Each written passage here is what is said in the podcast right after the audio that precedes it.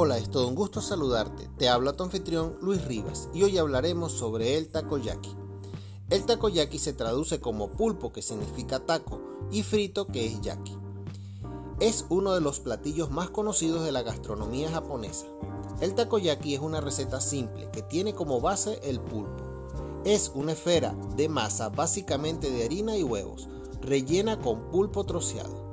Se sirve muy caliente, son crujientes en el exterior, pero suaves y cremosos en el interior.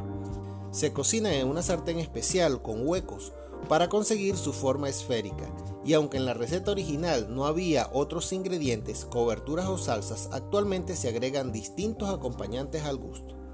La evolución del takoyaki inició hace muchos años.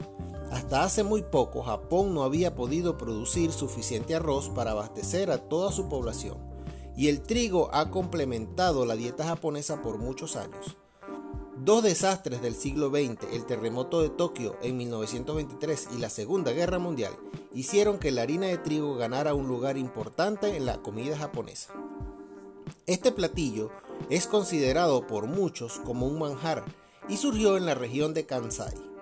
El takoyaki fue creado por Endo Tomekechi, un vendedor ambulante de Osaka que vendía oboyaki un carrito. Después se hizo famoso en la región con la venta de okonomiyaki. Poco a poco comenzó a experimentar con nuevos ingredientes hasta que llegó a estas bolas de masa. Conforme fue pasando el tiempo, Endo fue cambiando la receta, hasta que en 1953 se decidió por su ingrediente principal, el pulpo, ya que en esa época los pulpos abundaban en el mar interior de Seto. La nueva merienda resultó ser todo un éxito y se popularizó rápidamente extendiéndose por todo Japón. ¿Has probado el koyaki?